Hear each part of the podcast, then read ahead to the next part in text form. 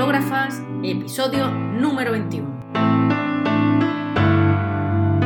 Volvemos en esta nueva temporada, la temporada 3, han pasado ya 6 meses y queremos seguir contando con mujeres fotógrafas que tienen muchas cosas que contar. Abrimos esta tercera temporada con Estela de Castro, una fotógrafa, retratista, que nos va a contar muchas cosas y que realmente tenía muchísimas ganas de tener aquí. Sin más, os dejo con la conversación.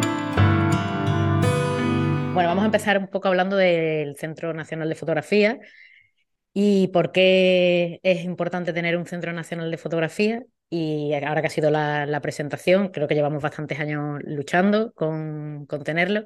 ¿Por qué crees que es importante tener este centro? Bueno, hablamos de momento del futuro Centro Nacional de, Fotografía, ¿no? Porque de momento es un edificio que, que, no tiene ni techo todavía, ¿no? Que es el banco, el antiguo Banco de España en, la ciudad de Soria. Y, y, creemos que va a ser el futuro Centro Nacional de Fotografía, ¿no? Que ya los políticos no van a echarse atrás como se han echado otras veces. O sea, es verdad que todavía no existe ese centro, pero nunca antes había conseguido llegar tan lejos, ¿no? Se había intentado en varias ocasiones, pero nunca se había llegado tan lejos. Entonces, bueno, ya hay un compromiso por parte del gobierno, por, por parte del Ayuntamiento de Soria, que esperemos que, que, lo cumplan, ¿no? Entonces, bueno, de momento es el futuro Centro Nacional de Fotografía. Y bueno, España es uno de los cuatro países de Europa que no tienen centro nacional. Eh, eh, y bueno, eh, creemos que, que, ya es hora de que se ponga en valor en este país la fotografía. El otro día que se hizo la presentación en Soria, a la que acudimos más de 200 personas, pues ah, hubo un, un filósofo que, que, hizo un discurso, no recuerdo el nombre, pero hablaba de la fotografía se inventó 70 años que el cine eh, y, el cine hace 70 años ya tiene como ese reconocimiento, ¿no? O sea, como que vamos 140 años después del cine, ¿no? Siempre se le da como muy poco valor en este país a la fotografía y no en otros, ¿no? Pues en, en Francia, en Italia, que se le da otro valor a los fotógrafos y aquí ya es hora de, de ponerlo en valor. Y creemos que este centro es para cuidar la fotografía, para cuidar los archivos de muchos fotógrafos, no solo de fotógrafos, ¿no? de, de de diarios que cierran y tiran los archivos a la basura, pues que haya un espacio donde se pueda conservar eso, ¿no? Toda esa, todo ese archivo, toda esa memoria de un país, ¿no? que no siempre, cuando, eh cuando un fotógrafo muere, no siempre la familia eh, coge el archivo y lo conserva, ¿no? Entonces, tiene que haber un espacio. Entonces entiendo un poco que el Centro Nacional va, a funcionar un poco como archivo, ¿no? Y aparte, sí, sí. Eh, ¿Para qué más? O sea, ¿para qué le sirve a un fotógrafo que está, por ejemplo, ahora empezando o que quiere ampliar conocimientos? No sé, un poco en ese sentido, ¿en qué, en qué le va a beneficiar a los, a los fotógrafos actuales? Bueno, será un centro de, donde se pueda ver fotografía, donde se puedan ver exposiciones, donde pueda haber talleres, donde pueda haber formación, claro, diferentes acciones, ¿no? Eh, eh, que se hacen, ¿no? Igual que en otros centros de, de fotografía, ¿no? Pues eso, formación, eh, exposiciones, actividades, ¿no? Actividades, exactamente, charlas, eh, bueno, sí, sí. Pero, pero para mí lo más importante, porque ya tenemos muchos espacios expositivos, ¿no? Muchos espacios de formación. Para mí lo más importante es lo del archivo, ¿no? Que, que haya un espacio donde se conserve ese archivo y no se pierda, ¿no? y se pueda, y se pueda a lo mejor, eh, pues evidentemente, eso, visitar, Claro, no sé cómo va a ser, ¿no? no, no, todavía, todavía no está. Claro, el primero era, bueno, eh, conseguir que nos hicieran caso los políticos, conseguir un edificio y vamos, vamos poco a poco, ¿no? El, en marzo se va a hacer un congreso en, que, junto con la Universidad de Alcalá de Henares y se va a hacer un congreso que es parte ya de, de la plataforma del Centro Nacional de Fotografía, ¿no? En el que va a haber diferentes ponencias y demás. Entonces, bueno, ahí vamos trabajando poco a poco. Y ahora creo que se han vuelto a poner otra vez las cajas, que yo creo que tú tienes las fotografías ahí, ¿sabes? Las cajas un poco para ayudar a ese, bueno, esa financiación o, o, mm, o sea, para, apoyar ese proyecto. Eh, para poder hacer el congreso que te digo en marzo, ¿no? Las cajas siempre han estado ahí. Eh, se sacaron en Navidad del año pasado, se vendieron muchas al principio. De hecho, la caja gris se agotó enseguida. Del resto quedan todavía, pero de la roja quedan muy poco. Hay cuatro cajas eh, con cuatro colores diferentes y en cada caja hay seis autores, tres hombres y tres mujeres, ¿no? y sí, bueno, yo estoy, pertenezco a la caja negra junto con Cristina de Midel o Gervasio Sánchez. Y, entonces esas cajas nos van a ayudar a, poder hacer este, este congreso, ¿no? Poder pagar a los ponentes, el alojamiento, los honorarios, eh, los viajes y demás, ¿no? Entonces sí, sí, animo a que, aparte, eh, las cajas son, eh, valen 400 euros y valen 500 si no has firmado el manifiesto. Simplemente con firmar el manifiesto, que es apoyarnos y, ir sumando firmas, pues, y, la verdad es que por 400 euros llevarte seis eh, copias en 24 por 30 de, autores, pues como Cristina García Rodero, que ya te digo yo que una foto de Cristina García Rodero 24 por 30 cuesta mucho más de 400 euros. Entonces, la verdad es que son. Solo una, solo una cuesta ya más de 400.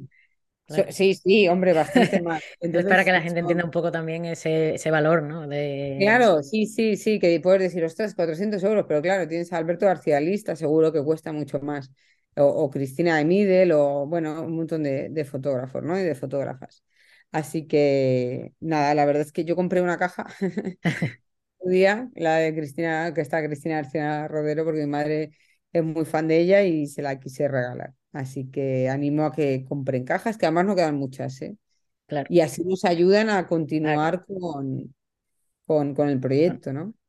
Vale, y no sé si estás, mm, ya esta va a ser la última pregunta sobre el centro, eh, no sé si estás un poco al tanto que ha habido algunos fotógrafos, sobre todo en redes sociales, ya sabemos que redes sociales es la que todo el mundo se queja, y mm, sobre que hay disciplinas que no están dentro de esas 200 personas o mm, que no se ven como representados. ¿Qué opinas de esto? Y, bueno, sobre todo porque hay, bueno, sé que hay fotógrafos que se han sentido como ofendidos ¿no? en, este, en este sentido. Sí, yo no, yo no he visto así. Sé que hay gente que le ha sentado mal que no se le invitara. Eh, había un número limitado porque te digo que el edificio está en obras, o sea, no tiene ni techo ni nada, es un espacio en obras totalmente y no podía haber más, más personas. Yo no, no sé muy bien eh, cómo se hizo la lista. Yo estaba invitada porque además formo parte de la comisión, pero sé que mucha gente se ha quedado fuera que, le habría gustado estar, ¿no? Y que no haya sectores representados dentro de la fotografía, pues no sé. Eh, como disciplinas, como disciplinas que no se sienten representadas dentro de la fotografía, porque dentro de la fotografía hay muchas disciplinas. Sí, sí, que está la fotografía de bodas, la fotografía de deporte, la fotografía de. Sí, un montón de. Sí, me imagino que todo se va como a un mismo lugar, ¿no? Más la fotografía documental, el fotoperiodismo. Eh, la de autor. El autor, por supuesto, sí, sí, que. Sí, creo que. Y bueno, y al final estábamos mucho los que hemos trabajado en esto, básicamente, ¿sabes? Los fotógrafos que hemos trabajado en esto, que hemos participado en las cajas, que, que al final hemos luchado porque esté el centro, eh, ¿no? Ahí, ¿no? Pero bueno, la, idea un poco de darle esperanza de que realmente este centro en realidad tiene cabida para todos, o sea, para todos los fotógrafos y para todos, o sea, es como... Pero no solo para los fotógrafos, es que lo que queremos es que se abra a, los, que no son fotógrafos, porque la fotografía está como muy cerrada en, los fotógrafos en nuestro país, ¿no? Lo que queremos es que se abra a, a personas que no están en el mundo de la fotografía y que puedan verlo de otra manera, ¿no? Así que claro que está todo abierto para todo el mundo, dentro y fuera del mundo de la fotografía. Y además los animamos a todos a que... a que eh, vayan, claro. A que vayan, a, que compartan, a, que... y que tener una mirada. invitar a todo el mundo. Somos muchísimos fotógrafos y fotógrafas en este país y, y, al final, pues yo creo que se ha, se ha, invitado mucho pues, a la gente que estaba vinculada y que ha hecho que esto sea posible, ¿no? Claro pues eh, no solo fotógrafos, también comisarios, galeristas, eh, gestores culturales y demás, ¿no? Al final, bueno, era, era muy difícil concentrar todo el mundo de la fotografía en un día, la verdad que sí. Sí, ahora vamos a empezar un poquito a hablar de, de, bueno, de ti, de tu fotografía, de tus procesos creativos. Es verdad que se te conoce un poco como la, fotógrafa retratista. Para Sí. mí, ¿qué, ¿qué significa ser fotógrafa retratista? Pues, pues, simplemente que yo utilicé la fotografía para hacer retratos, ¿no? Yo llevo mm, hace 32 años ya que decidí que iba a ser fotógrafa y siempre cuento esta historia, ¿no? Y entonces, bueno, mi padre me hacía muchos retratos cuando yo era pequeña. Yo- y yo entendía que la fotografía, cuando decido que voy a ser fotógrafa con 12 años y cojo una cámara, pues empiezo a, a fotografiar a, la, a mi mejor amiga. Porque yo entendía que la fotografía era eso, que tú tenías que hacer fotos a las personas que formaban parte de tu vida. Porque eso era lo que me había enseñado mi padre. Bueno, eso, de- de- dentro del ámbito doméstico, evidentemente Es, la fotografía es hacer fotos a, a- a lo que tienes A cercano. Exactamente. Entonces eso era lo que yo entendía que era la fotografía, ¿no? Para mí no existía nada más. Con 12 años no- yo no sé que hay eh, arquitectura, fotografía conceptual, fotoperiodismo, documentalismo. No, no tengo ni idea de nada de eso, claro. Y entonces yo digo, bueno, pues la fotografía es retratar a las personas que yo tengo alrededor. Eso era para mí. Entonces, eh, para mí es la forma más natural que yo tengo de, de estar en la fotografía, hacer retratos, porque es lo que aprendí desde pequeña, ¿no? Entonces tú para eso empiezas en la fotografía como muy temprano, como a los 12 años. Sí, sí, sí. A los 12 años decido que voy a ser fotógrafa y, hago alguna, algún carrete con alguna cámara desechable y demás. Pero bueno, es a los 15 cuando ya empiezo a estudiar y me tiro siete años estudiando en una escuela y, bueno, nunca lo he dejado, vamos, es que no sé hacer otra cosa, la verdad. Y cuando hablamos de retrato, cuando hablamos de retrato, siempre pensamos como que es eh, pues fotografiar a una persona. O sea, fotografiar en primer plano, ¿sabes? Es decir, su rostro, ¿sabes? Pero esto no, no es así. No, un retrato puede ser de cuerpo entero. O sea, al principio, cuando hablas de retrato, todo el mundo se piensa que es ese primer plano, ¿no? Al principio, no, no. Un retrato puede ser muchas más cosas. Hace años, cuando se empezó la fotografía, ¿no? Que se empieza a retratar a la gente, siempre era el retrato de estudio, donde tenían que estar quietos durante varios segundos, pero ahora el retrato es muchísimo más amplio que, que eso, ¿no? Y, y además un retrato no tiene por qué ser solo a personas, puede ser perfectamente Claro, animal. Yo retrato eh, ahora mismo más animales que personas. Y claro, para eso es una de las cosas de las que te iba ahora a preguntar, porque tú tienes un- unos proyectos súper bonitos, ¿sabes? Con retratos de animales.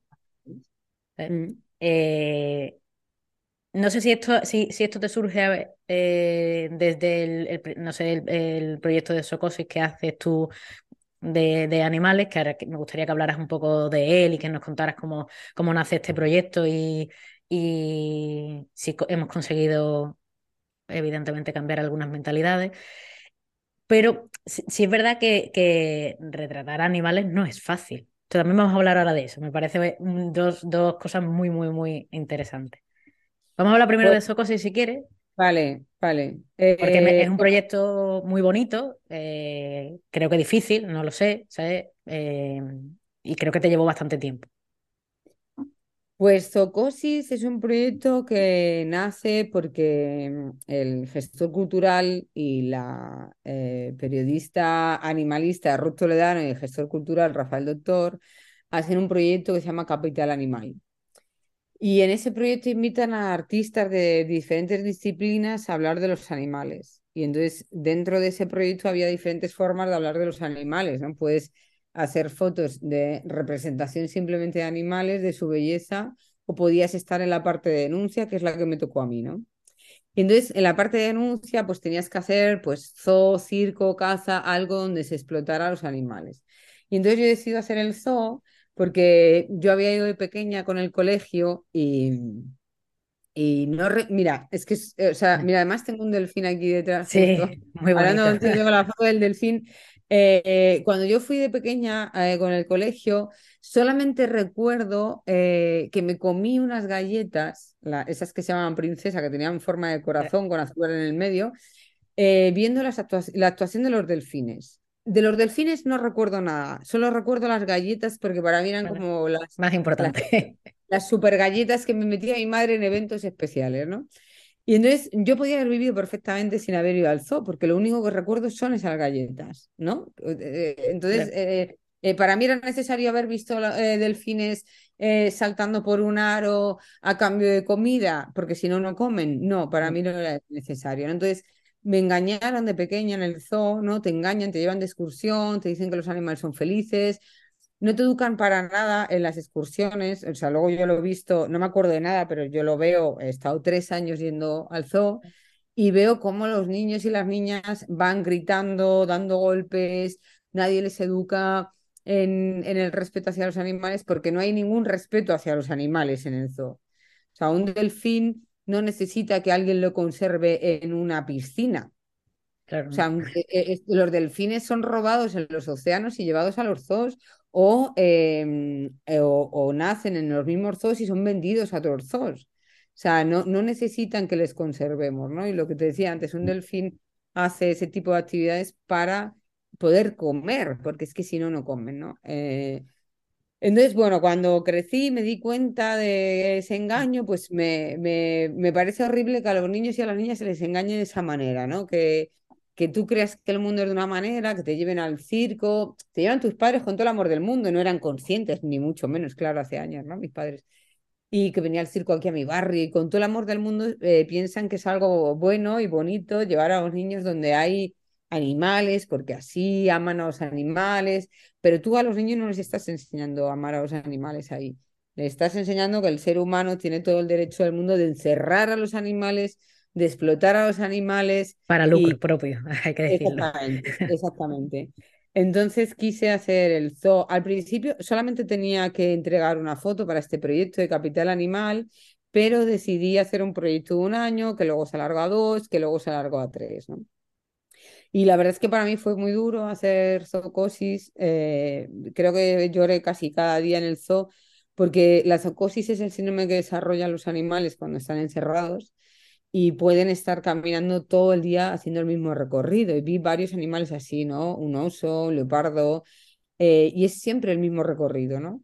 O vi un lobo que vivía en soledad, en el... cuando empecé a ir al zoo de Madrid había un lobo que vivía solo Imagínate un lobo que tiene que vivir en manada viviendo solo, pues estaba todo el rato dando vueltas en círculos sin parar. Luego eh, ese lobo desapareció y metieron dos muy jóvenes y otro más mayor. ¿no? A veces notabas que hay- había animales que estaban muy mal y que desaparecían. No sé lo que pasará con ellos, pero, pero no me imagino que nada Nada bueno. bueno. Pero no lo sé, no voy a acusar porque no lo sé, pero me imagino que nada bueno, ¿no? Y, y aparte de hacer foto, eh, en el que ahí hablo mucho más del espacio, más que de hacer, eh, no hago un retrato, un primer plano como hago en The Animals, sino que hablo del espacio, del cemento, de esa maqueta que hemos creado, ¿no? Para, para encerrarles. Y luego, aparte de la foto, pues hay, hay vídeo que me acompañó eh, un amigo, Juan Cañamero, y él hacía vídeo, porque así se podía ver realmente la zoocosis, que la fotografía con, es estática y, y, te pierdes el movimiento, entonces no puedes ver la zoocosis, ¿no? Y me parecía imprescindible el vídeo. El vídeo es bastante, bastante heavy de ver, ¿no? Los vídeos de los animales, a, rapaces atadas al suelo intentando volar durante todo el día con música súper alta puesta, eh, rapaces nocturnas a pleno sol, no sé, cosas eh, bastante heavy, la verdad. Y sé, sé que eres vegana. No sé si te has, te has hecho vegana después de estos proyectos o ya lo eras de antes. No, lo era de antes. Yo hace 10 años, eh, o 12 años así, adopté una gata y, y dije, ostras, si, si yo no puedo comerme lo que amo, ¿no? Entonces fue ella la que empezó a cambiarme todo, ¿no? Empecé a recoger animales, eh, además ella murió muy joven, con un año y medio, y entonces como no pude salvarla a ella, empecé a rescatar gatos y perros, empecé a meterme ahí un montón en, en la historia, ¿no? De, de pues, ser activista por los derechos de los animales. Y después eh, surge Zocosis, o sea, yo siempre he sido como muy activista por un lado y fotógrafa por otro. Vale. Y con Zocosis eh, me di cuenta de que podía juntar el activismo y la fotografía, ¿no? Y, después lo transportas a, a The Animals. Exactamente, claro, porque en Zoocosis hablo de una parte del ser humano como bastante terrible, pero luego hay otra parte de la sociedad que se, que, que se deja su vida en rescatar animales, ¿no? Entonces quería hablar de esos animales que están rescatados de muchos tipos de explotación y que si el ser humano no los hubiera rescatado habrían muerto, seguro. Tú le haces además retratos que tú te llevas tu fondo negro. No sé si le haces le, haces las fotos con flash, lo haces de forma, con luz natural. ¿eh? Pues no sé si a los eh, animales le afecta a lo mejor el flash, O, miedos o no. El flash al, final es algo agresivo. Sí, sí, seguramente no les he pegado flashazos, pero seguramente alguno se rayaría un poco. Ya de por sí les pongo una tela negra detrás que ya flipan un poco, ¿sabes? ¿Y cómo se te quedan ahí, cómo se te quedan ahí quietecitos, ¿sabes? Pues como a base de, bueno, supongo de premios, ¿sabes? De premios, de paciencia tuya. Bueno, de, mucha paciencia, ir con una energía así como muy que ellos no se sientan amenazados, eso es súper importante, hablar bajito y luego depende de la especie, porque por ejemplo los perros les pones vídeos de estos de pelotas que pitan en, en YouTube y ya te miran, ¿sabes? Eh, pues a lo mejor los cerdos, ciervos, no sé qué, le ponía comida en el suelo, comían y cuando levantaban la cabeza era cuando le hacía la foto. Depende, depende de la especie, ¿no? Las aves son las que más quietas se quedaban, fíjate. Las gallinas, eh, los gallos, sí. Entonces, bueno, sí, es curioso, pero las aves son, yo creo que flipaban tanto así con el negro que... Que ya se quedaban quietas, ¿no? Sí, un águila que me metí ahí con, con el águila y sí, o sea, como que me hacen bastante caso, la verdad que en los centros que he visitado, que son santuarios o protectoras o centros de recuperación, eh, flipaban, ¿no? De, del comportamiento de los animales conmigo, ¿no? Desde un orangután, un chimpancé hasta un león. Mm. ¿Y este proyecto sigue todavía en marcha? No, ya lo terminé porque la verdad que ha sido muy rápido. En un año y medio ya conseguí eh, Expo en Foto España y, libro editado por la fábrica. Entonces ya, ya, yo creo que los proyectos una vez que ya tienen Expo y libro como Zocosis, pues ya, ya está, ¿no? Ya lo doy por finalizado, ¿no? Es como la meta, ¿no? Una Expo y un libro, pues ya está. Ahora otro tema, ¿no? Mm. y, y es verdad que tú eres bastante conocida por este proyecto que has hecho, sobre todo del retrato a todos los fotógrafos, o a, muchos fotógrafos. Creo que ahora estás con, con fotógrafa. Sí. No sé si este, este, sé, que has hecho ya una exposición, pero no sé si ya has terminado este, este proyecto también. No, mira, esto fíjate que te acabo de decir, cuando ya tienes y libro ya termino, pero esto no, porque tuve Expo Foto España en 2014 y tuve libro ahí y podía haber parado, ahí tenía 60 fotógrafos y fotógrafas, ¿no? Pero he seguido y llevo 12 años con ello y, tengo ahora 127 fotógrafos y, y me di cuenta, eh, claro, cuando yo empecé el proyecto hace 12 años había muchas menos mujeres en el mundo de la fotografía que habían dicho ya algo, ¿no? Pero ahora sí que hay muchas. Eh, de hecho, ahora estoy retratando fotógrafas que no hacían ni fotos cuando yo empecé el proyecto, ¿no? Claro. O sea, todavía no habían ni empezado, como Lua Rivera, ¿no? O Ana Palacios o Judith Pratt, no habían ni empezado a hacer el proyecto todavía, o sea, a hacer fotos. Claro. Entonces, me alegro mucho de no haberlo parado ahí en 2014, haber continuado ¿sabes? Y ahora estar eh, retratando a, mujeres. Porque quiero cuando termine el proyecto que haya el mismo hombre de, el mismo número de, mujeres que mujeres. Sí. ¿Y cuántos hombres tenemos? ¿Cuántos hombres tenemos? Muchos. tengo eh, como 85 hombres y 35 mujeres, algo así, o sea, imagínate todo lo que me queda al final esto todo este proyecto será un buen archivo para el Centro Nacional del que hemos hablado antes. Claro, claro, espero que lo conserven, sí, Es decir, hay fotógrafos, eh, nosotros los fotógrafos es verdad que hacemos fotos, pero que nos fotografíen es más complicado. Entonces, em, hay fotógrafos que, por ejemplo, ya no están con nosotros, que tú has fotografiado al, principio. tienes ahí pues un, un documento gráfico, ¿no? Aparte, yo lo hago en, yo hago analógico, porque cuando empecé a hacer foto no existía el digital, pero aparte es que me gusta hacer analógico, es, hago las dos cosas, ¿no? Pero esto es todo en analógico, porque yo quiero que esos negativos se conserven. Y en medio formato, ¿no? En el tiempo, sí, con, con Hasselblad. Y que se conserven y que dentro de 100 años, cuando se hable de esos fotógrafos, se puedan utilizar mis fotos, ¿no? Eso era mi idea inicial.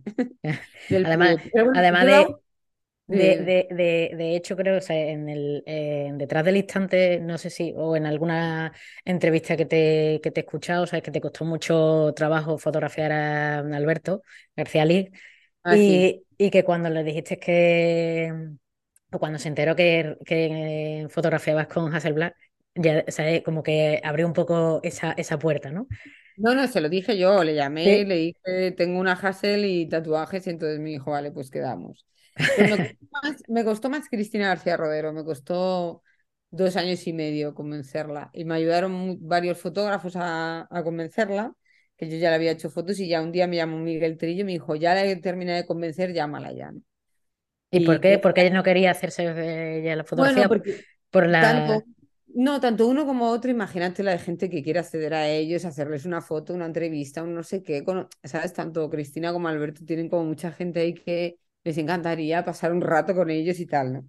No pueden hacer caso a todo el mundo, porque si no, lo que dice Cristina, si no, no, si no, no tendría tiempo para hacer fotos, ¿sabes? O para, o para, o para ella, ¿no? Para su vida, ¿no? Para ella o para ella, sí. Pero, pero no, ella te dice que si no, no tendría tiempo para trabajar si hiciera, si quedara con todo el mundo que quiere, ¿sabes? Y bueno, tu, proyecto, no sé, era bastante consistente y, y importante, creo.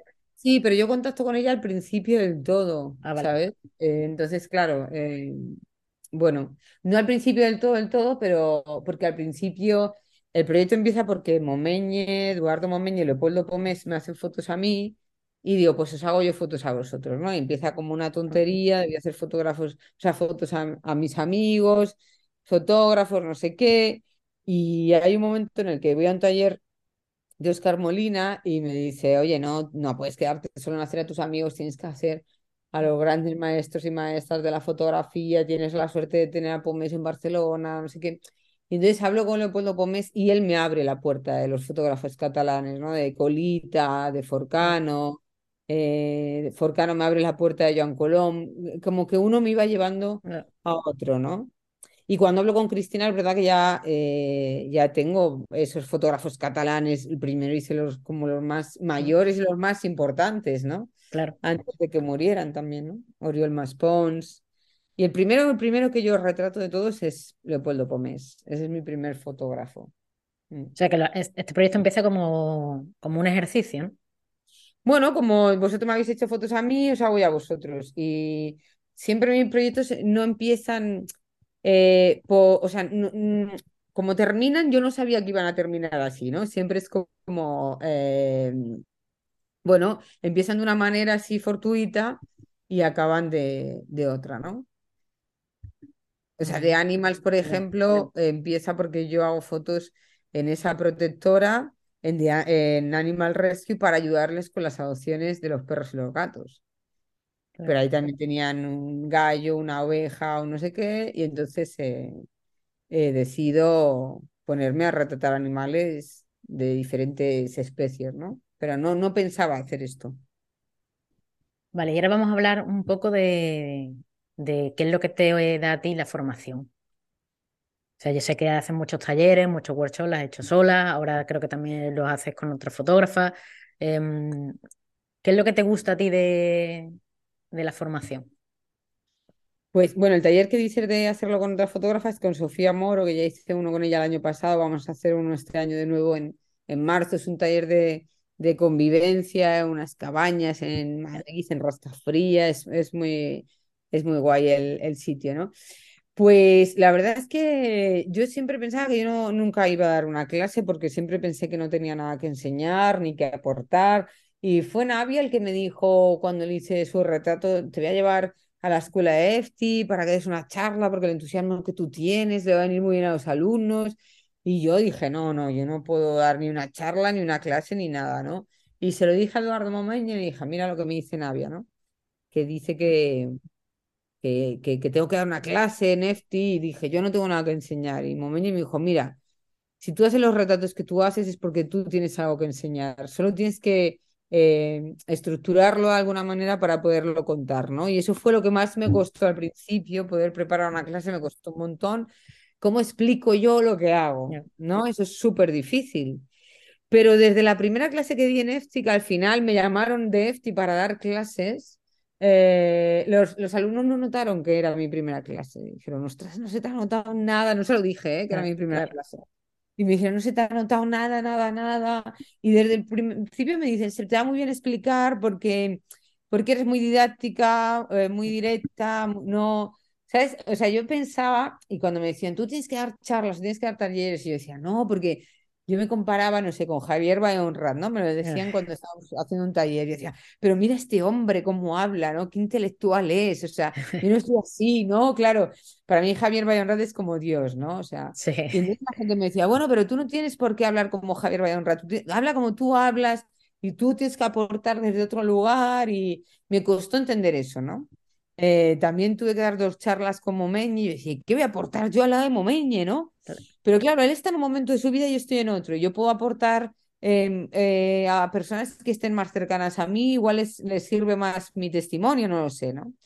Y empecé a dar clases y vi que la gente eh, fluía conmigo, me decía, jo, que se, te da muy bien y lo explicas muy bien y sobre todo siempre me dicen que soy muy generosa, que cuento todo, ¿no? Que hay otros fotógrafos se guardan cositas. se guardan cositas, claro, yo no, yo lo cuento todo, que soy muy generosa y que, y que lo cuento de una manera, me invento conceptos además que se te quedan grabados para siempre, como el huevo duro pelado, los chiquimovimientos y todo eso.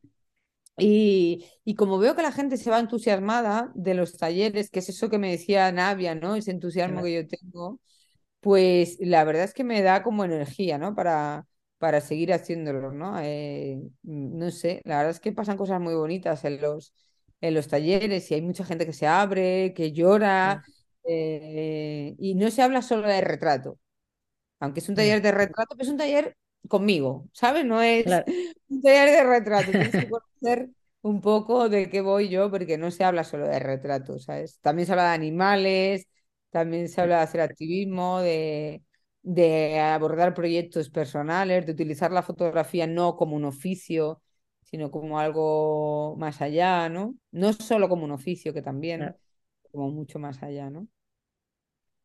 Entonces, bueno, empecé hace siete años a dar clases y ahí sigo. Qué mm. guay, muy bien. Y unos 25 talleres al año aproximadamente.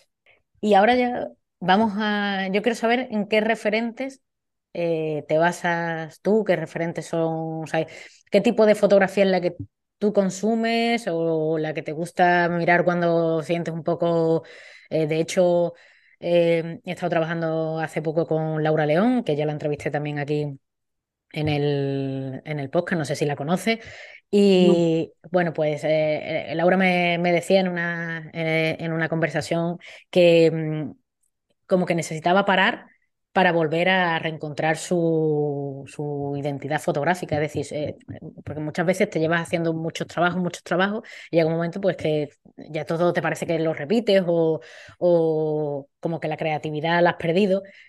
Y muchas veces pues hacemos eso, ¿no? Parar y, buscar en otros fotógrafos o en el cine. Entonces, quiero saber un poco qué referentes eh, te apoyas tú, aparte de, supongo que, mm, bueno, evidentemente a tus amigos, fotógrafos, a los que supongo que seguirás y todo eso.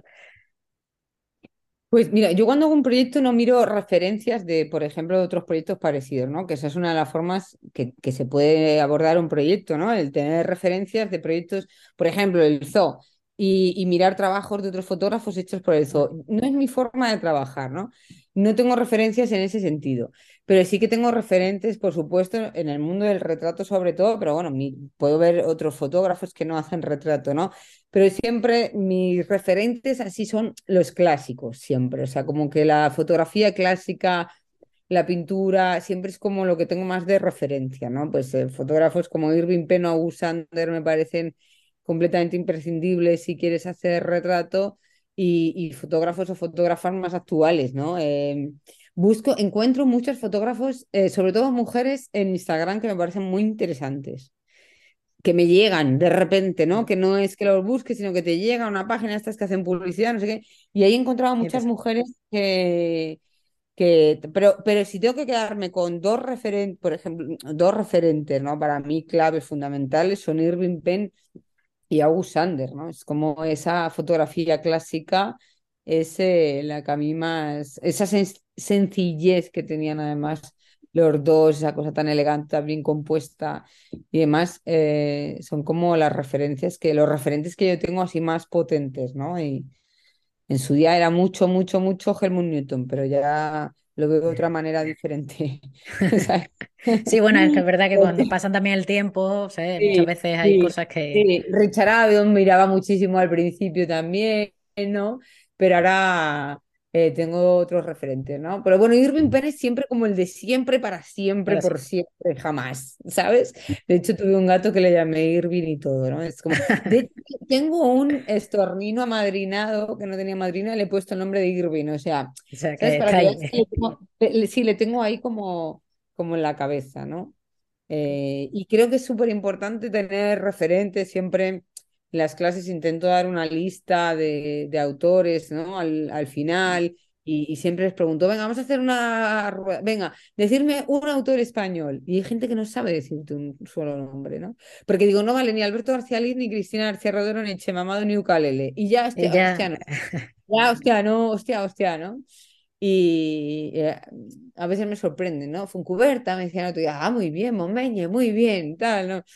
Pero bueno, si todos los fotógrafos clásicos, además los catalanes, eh, pues Forcano, Colita, Pomés, Pomés me, me gusta un montón el trabajo de Pomés.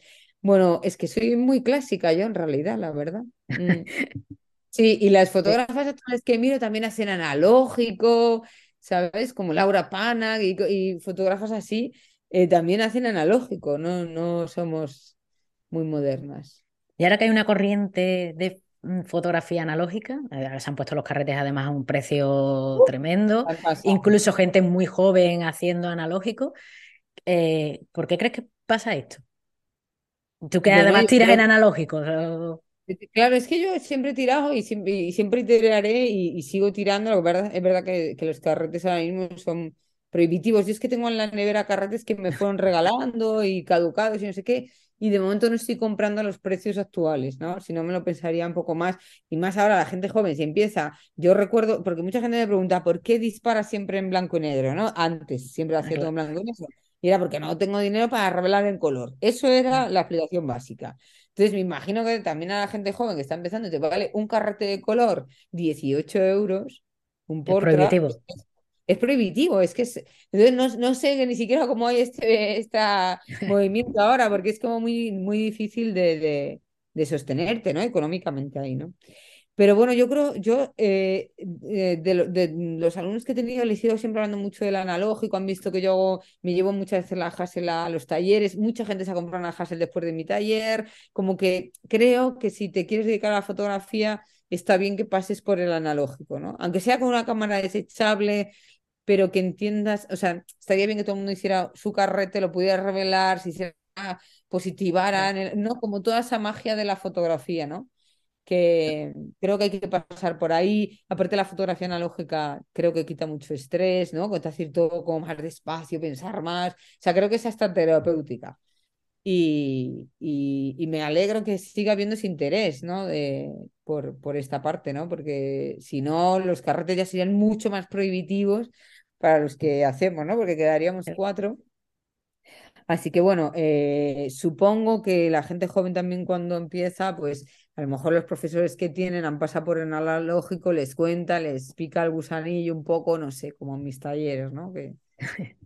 Porque, pero tú después en tu día a día ¿Trabajas con digital o, o sea, Es que trabajo indistintamente con analógico y con digital. O sea, tengo épocas o proyectos que esto, Zocosis es todo en analógico, los fotógrafos también, eh, luego de Animal es en digital. Entonces, mm, los talleres los doy casi siempre en analógico. Bueno, en fin, o sea, trabajo cómoda en los dos formatos. No es.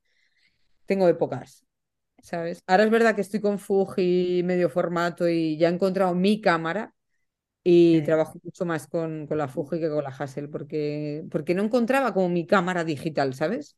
Claro, que te diera a lo mejor eso que te diera a lo mejor esos colores, ese, ese... Bueno, y todo, y todo, y el, el, o sea, nunca conseguí enfocar en automático con la Canon, o sea, era como, bueno, la utilizaba, pero... Mm, y entonces con, con, con la Fuji, eh, la verdad es que estoy súper contenta y como que he encontrado mi cámara, ¿no? Para trabajar. Sí. Entonces trabajo mucho con, con medio formato, con Fuji, pero con medio formato, tanto en analógico como en digital. Como que el 35 no me gusta mucho, ¿sabes? Para trabajar. Se me queda como un pequeño. formato Se me queda pequeño y un formato muy alargado, siempre, tanto en vertical como en horizontal. Y a mí me gusta más pues el 6.6, el 6.7, ahora estoy con 4,5 por 6, ¿no? Me gustan más esos formatos más, más cuadrados. Mm. Y ahora vamos a hablar de un poco, no lo iba a sacar en la, en la conversación, pero me creo que, que, es importante y al final es que mucha gente eh, te ha conocido a través de las fotografías que le hiciste a los Reyes.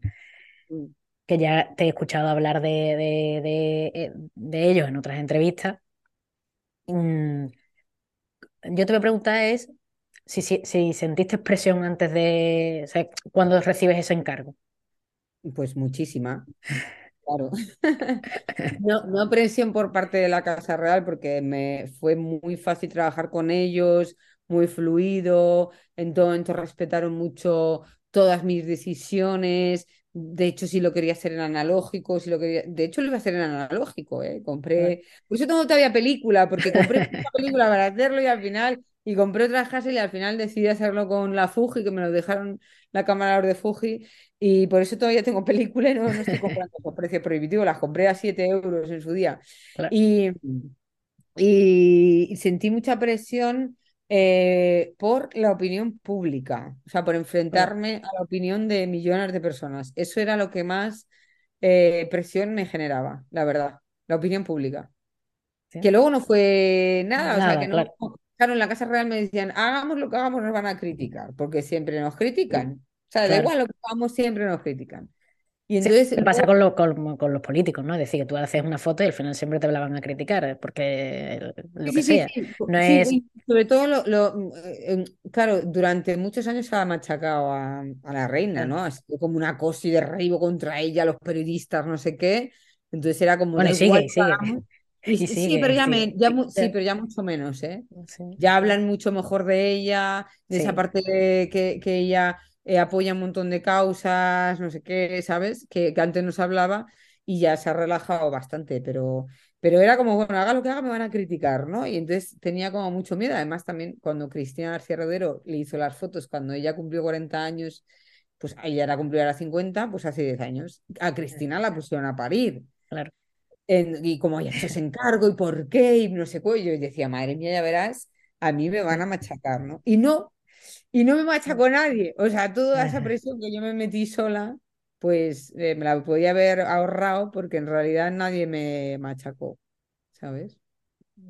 O sea, no, no vi críticas, vi alguna tontería, pero vamos, tonterías muy, o sea, tonterías de que le habíamos cambiado el vestido, el color del vestido a la reina con Photoshop. No, es que tenía un vestido rojo y uno azul iguales. Y se puso, ¿sabes? Eh, no, no, no, en una foto sale con el rojo y en otra sale con el azul. Pero ah, vale, y pensaba que, que, tú la habías cambiado en Photoshop. No, ¿cómo voy a hacer eso? Es lo que te quiero ah. decir. ¿Cómo voy a hacer eso? Había gente que decía eso. ¿Cómo voy a hacer eso, por favor? Claro, digo que sea eso. Digo que, que, tenía dos vestidos ¿sabes? y que la gente pensaba que tú le habías cambiado el color. Es que ¿cómo vamos a hacer eso? O sea, es que es, es que no tiene sentido. ¿Sabes? La reina tiene suficientes vestidos como para cambiarse y no tener que cambiarlo yo con Photoshop. era, era muy absurdo, ¿no? Entonces te quiero decir que, que tonterías así, ¿no? O compré un fondo muy grande para hacer la foto de grupo que, que me costó 400 euros el fondo, que ahí está en un estudio de un amigo que pesa un montón, no sé qué hacer con él. Y, y, decían que se habíamos recortado eh, eh, y los habíamos pegado ahí. Es como, no, no, o sea, había comprado un fondo de 400 euros, ¿sabes? Es como, ¿cómo voy a recortarlos y pegarlos ahí? No, con un fondo, la reina se cambia de vestido, en fin, era todo como mucho más sencillo de que lo de saber de lo que la gente podía inventar, ¿no? Y ya esta, la, esta va a ser la última pregunta sobre esto, es mm, ¿cuánto tiempo tuviste eh, para hacer estas fotos? Porque normalmente en este tipo de, de, fotografías en las que, bueno, le haces fotos a, bueno, a, alguien en prensa, a un político, la verdad que los tiempos son muy, muy, muy cortos. Es decir, a lo mejor tú tienes, no sé, pues eh, para hacer foto a un político te dan cinco minutos o tres. ¿Cuánto tiempo tuviste?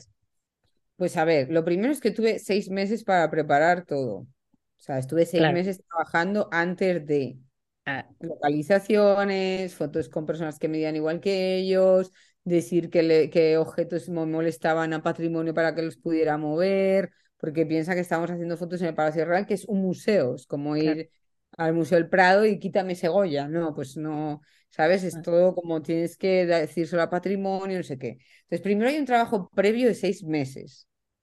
Y luego, em, el día de las fotos de Palacio Real, pues estuvimos cuatro o cinco horas más o menos con ellos.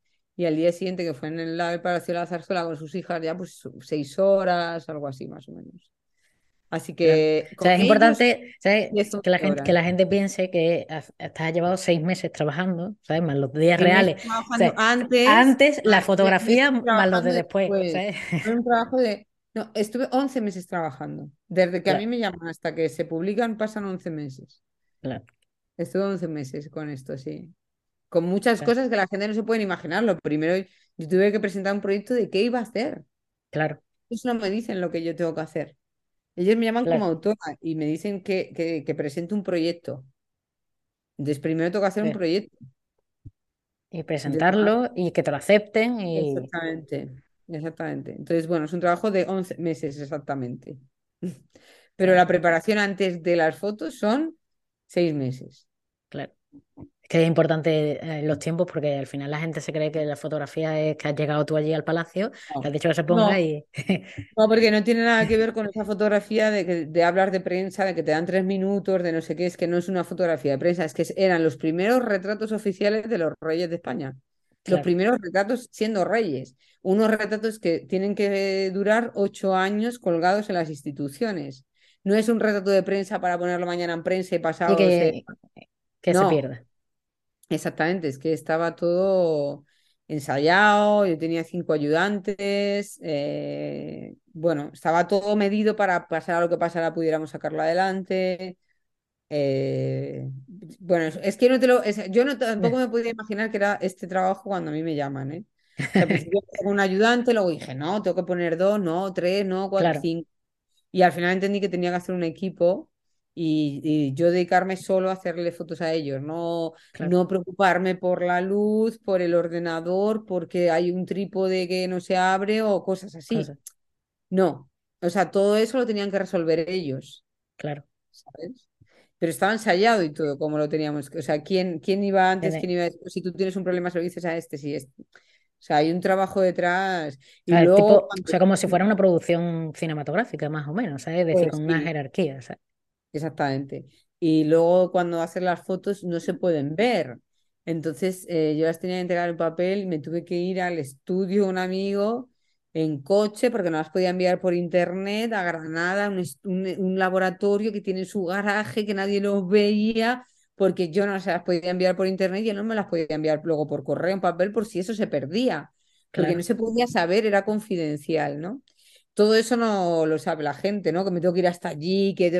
O sea, yo qué sé, un montón de cosas, ¿no? Un montón de, cosas que no te imaginas cuando empiezas a hacerlo, además. ¿Y mm. te, ¿Y te ha dado más fama el hacer estas fotos o...?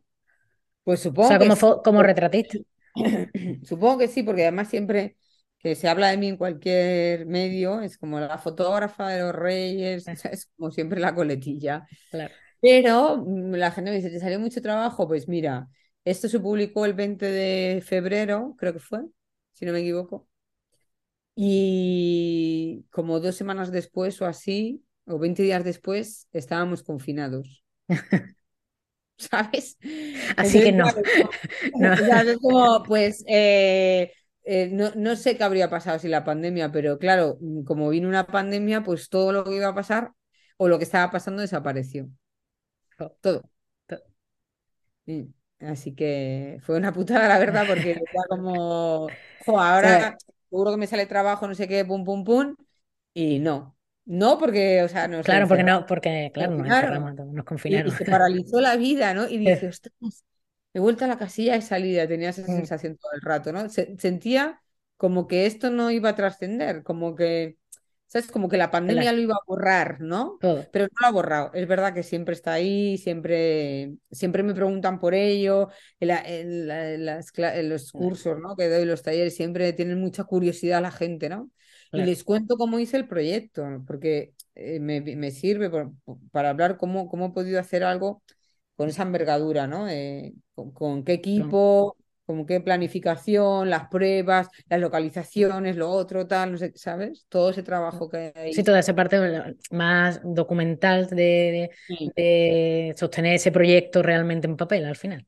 Sí, sí, sí, que creo que puede pues, eh, aportar, ¿no? Si tú tienes un proyecto y te cuento la experiencia, pues que digas. O sea, porque a mí me sirvió mucho antes de eh, hablar con Pedro Madueño que él había retratado al rey cuando era príncipe, también haciendo estos retratos oficiales, pero de príncipe. Y entonces él me dio varios consejos y uno de ellos fue rodéate del mejor equipo posible en el que tú confíes plenamente. Claro. Tú solo tengas que hacerle, hablar con ellos, ¿no? Claro, hablar con ellos y evidentemente, bueno, centrar lo que tú realmente tenías que hacer, si ya todo ese trabajo, para eso usas esos seis meses, ¿no? Sí, sí, claro, claro, claro. Estaba todo como más o menos pero hubo cosas improvisadas, ¿eh? porque además yo soy la reina de la improvisación. Sí, hombre, porque cuando estás allí también te sale la parte, la parte creativa y ya estás ahí y, puedes hacer. Bueno, y al final surgen cosas que no que, podían pasar o, que no, pero pasan. Entonces, yo soy, o sea, yo funciono mucho en la improvisación, mucho. O sea, es cuando me funciona el cerebro, ¿sabes? En la improvisación, ¿no? En el momento. Entonces, bueno, siempre voy, bueno, pase lo que pase, lo resolveremos, ¿no? Y entonces íbamos así, pase lo que pase, lo resolveremos, sí, y lo resolvimos. Y ya para, para acabar, ya está la, la penúltima pregunta. Eh, mm, ¿Qué le dirías a alguien que quiere dedicarse a la fotografía? ¿Qué consejo pues le, le, darías tú o qué consejo le das en, tu formación? Sí, esta pregunta se la hago siempre a los fotógrafos y a las fotógrafas de retrato, que les hago una entrevista en, eh, en vídeo también, muy mala, con un sonido malísimo, le pongo un micro corbata y ya está, no, no tengo ni idea de sonido, pero me parece tan interesante lo que hablo con ellos que bueno, que al final me da un poco igual la técnica. Y entonces siempre les digo, un consejo que darías a los fotógrafos y fotógrafas jóvenes que empiezan, ¿no? Porque me parece que cuando empiezas está bien que alguien te, te diga, ¿no? Un poco, pues a mí me sirvió esto, a mí me sirvió lo otro. Y yo siempre eh, tengo unos consejos que me dio mi profesor, cuando yo estudiaba, cuando empecé a estudiar con 15 años, y él me dijo, y siempre lo digo, ¿no? Y él me dijo, si tú quieres dedicarte a la fotografía, tienes que dedicarle cada día de tu vida tiempo a la fotografía. Y tiempo puede ser eh, hacer fotos, pero también puede ser mirar autores, pero puede ser mirar, ver cine o ver pintura o ver cómo la luz cambia eh, en tu ventana y, y, a las 10 hay una luz y a las 12 hay otra, ¿no? Eso también es dedicarle tiempo a la fotografía, ¿no? Observar la luz, ¿no? Entonces, eso, que si se quieren dedicar a la fotografía, eh, tienen que dedicarle tiempo cada día de su vida a la fotografía, ¿no? Un ratito, porque mm, es tanto, somos tantos además, es tan difícil llegar que si no trabajas mucho, no llegas, ¿no? Y él decía, no conozco a ningún fotógrafo que no haya trabajado, que no haya llegado, que no, que no lo haya conseguido, ¿no? Y creo que hay gente que, que si la gente si trabaja mucho, mucho, mucho, llega. Pero si te lo tomas así como, bueno, como mi novio, ¿no? Que hace fotos solo cuando se va de viaje, pues él, bueno, tampoco tiene pretensiones de nada más, ¿no? Pero como que no vas a avanzar, ¿no? Hay gente que dice, llevo 50 años haciendo fotos, pero solo en vacaciones de mi familia. Es como, bueno, pues siempre estás en el mismo lugar. Entonces, como que tienes que ir de vez en cuando saliendo de tu zona de confort, ¿no? Yo salgo de mi zona de confort de vez en cuando. ¿sabes? Que no estoy siempre en el mismo lugar. Entonces al final tengo como muchos más recursos. Si siempre estoy en el mismo y ya controlo esto, me voy a otro lugar para luego tener recursos, ¿no? Entonces, cuanto más eh, lugares visites, ¿no? Que igual dentro del retrato te hablo, ¿eh? No te digo, ahora hago nocturna, ahora hago... No, no, dentro del retrato, ¿no? Diferentes formas de trabajar, ¿no? Eh, pues yo creo que eso te, te da muchas más herramientas, te bloqueas mucho menos, y, bueno, pues tiene, lo que hablaba hace poco en un taller, tienes más recetas, ¿no? Como ese recetario que te haces para hacer más comida, ¿no? Pues como más recetas, ¿no? Como a veces te faltan ingredientes para poder hacer una receta, ¿sabes? Pero te puedes inventar, con los ingredientes que tienes, te puedes inventar una receta. Sí, pero cuanto más ingredientes tienes, mejor te vas a... O sea, hay recetas que como te falta un ingrediente principal, no lo haces. No lo haces, ¿no? O sea, puedes intentar hacer una tarta sin, yo qué sé, sin harina, que no. Bueno, sí, hay tarta, ¿sabes? Pero que un bizcocho, pues no, Claro. ¿sabes? No. Entonces, que, que vayan eh, probando diferentes lugares, ¿no? Desde diferentes lugares, que salir de la zona de confort. Pues no sé, si por ejemplo, si hago siempre el retrato de primer plano, pues voy a obligarme a hacer cuerpo entero, porque si un día me encargan hacer un cuerpo entero, no voy a saber resolverlo, ¿no? Claro. ¿Sabes? Como que estés en diferentes lugares, ¿sabes? Y sobre todo, pero sobre todo dedicarle tiempo cada día a la fotografía y ver Y, muchos autores. y, o sea, claro, o sea, al final es mm, mirar o sea, referentes y constancia, mucha constancia. Exactamente. Y hay mucha gente que no ve otros autores y yo le digo, imaginaros un escritor que no lee. Imaginaos un músico que no escucha música. No sería buen músico, no sería buen escritor. No puede ser buen fotógrafo sin tener referencias, yo creo. Sí, yo también, yo también creo eso. Y ya para acabar, esta pregunta es la más complicada, pero la, la hago desde el principio del, del podcast, y es eh, que me gustaría que me recomendara un libro, una peli y una canción. Me da igual, una canción, un artista, eh, un disco. Pues un libro, espera que te lo voy a, espera un segundo, que es, Sí. eh, sí, mira, lesión, lesión de fotografía de Stephen Shore. Ah, yo lo tengo. ¿Vale? Bueno, pues este, por ejemplo. Y luego, una película, siempre recomiendo Ida. La película de Ida, De- del, de, está en blanco y negro, que es que no me acuerdo, o sea, no, no sé pronunciar bien el, el el apellido del, del director porque, porque es polaco, pero Ida. Eh, y luego Creo que una está en canción. filming, creo que está en filming. Sí, sí, sí, que es maravilloso, ¿no? Es como un fotón detrás de otro fotón y esa cosa tan delicada, tan sencilla, tan eso que me lleva a Irving Penn. ¿no? Esa elegancia. Y luego una canción, pues que este, una canción es más, más complicado, pero yo soy muy fan de Los Héroes del Silencio desde que tenía 12 Eh, años. pues mira, ¿sabes? De- de- pues, por ejemplo, la chispa adecuada la, la- de, de Héroes del, del Silencio, ¿no? Por ejemplo, porque es, es el grupo que de mi infancia, de mi adolescencia, de mi vida, ¿sabes? Que mucha claro. gente lo odia, pero a los que nos gusta, nos, nos gusta mucho. Sí, es verdad, es Pero, verdad. sí, sí.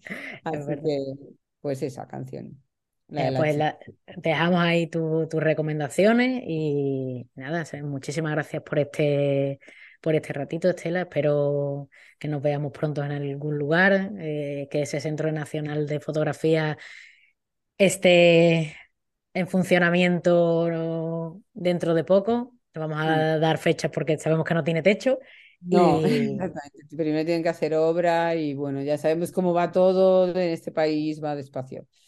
Pero va, Y también, bueno, o sea, te voy a dejar, eh, por supuesto, en, en, eh, tu- bueno, tus redes sociales, en el enlace del programa, y también decir eh, a toda la audiencia que pueden verte en Detrás del Instante, eh, en, Mm, en RTV2, sí. que, ve- pueden verte a ti. Además, creo que todos los programas, creo que no se va, mm, no va- se ha renovado el, el programa para una tercera temporada. No, No una sé. tercera ya se hizo, ¿eh? Sí, entonces Ya una cuarta, ¿no? La siguiente. ¿no? ¿Sabes? Claro, eso no lo sé todavía, no lo sé, no lo sé. Siempre está como en el aire, No, la tercera ahí, también ¿sabes? Vamos, yo porque lo, lo- lo he leído y, y, ¿sabes? Es un Ah, ¿Lo han programa... Sí, o sea, lo, he leído por, por Twitter que, que, bueno, como que Televisión Española no lo había confirmado todavía, entonces, bueno, estaba ahí un Sí, poco en el estaban aire. así con la, con la tercera edición, eh, temporada estaban igual, ¿eh? Sí, ¿no? Entonces, eh, eh, la verdad es que estaría bien que se dieran cuenta, a veces una, un programa que se dedica a la fotografía, que está muy bien hecho, que, Sí, que, y, y que un solo programa de Masterchef de famosos cocinando eh, cuesta mucho más que toda la temporada de detrás del hombre, instante. Entonces, eh, ves, es que en este país no se apuesta por la fotografía. claro. Un programa además que ha tenido éxito, ¿no? Que, que mucha Sí, gente lo sí. seguimos. O sea, que es que, que me dices que lo han visto cuatro gatos. No, no, es que lo hemos visto mucha gente, ¿no? Entonces, espero. Además, lo hemos visto mucha gente que somos fotógrafos, porque al final, como fotógrafos, buscamos esos referentes y nos gusta ver esos programas, pero también hay mucha gente que no es fotógrafo que también le gusta ver, ¿sabes? Eh, pues la vida de estos fotógrafos, ¿sabes? Qué es lo que cuentan, cómo les ha llevado a lo mejor a hacer cierta fotografía, y Mm, eso al final le interesa, eso es entretenimiento, Sí, sí, no sí, es, no es formación y educación, sino es entretenimiento. Pero bueno, lo dejamos ahí, por lo menos que vean el tuyo. Sí. Y que vean, y bueno, y que vean todos los demás. ¿eh? todo- no, todo esto, los, los 39 capítulos creo que son, todos son súper interesantes. Sí, sí, sí. sí. Eh, Pues muchas nada, gracias. Pues un abrazo muy fuerte. Otro para ti. Gracias. Gracias.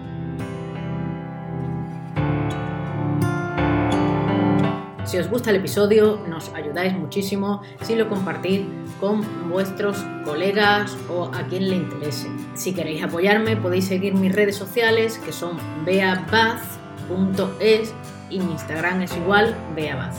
Muchas gracias, os espero en una nueva entrevista. Un abrazo y muchas fotos.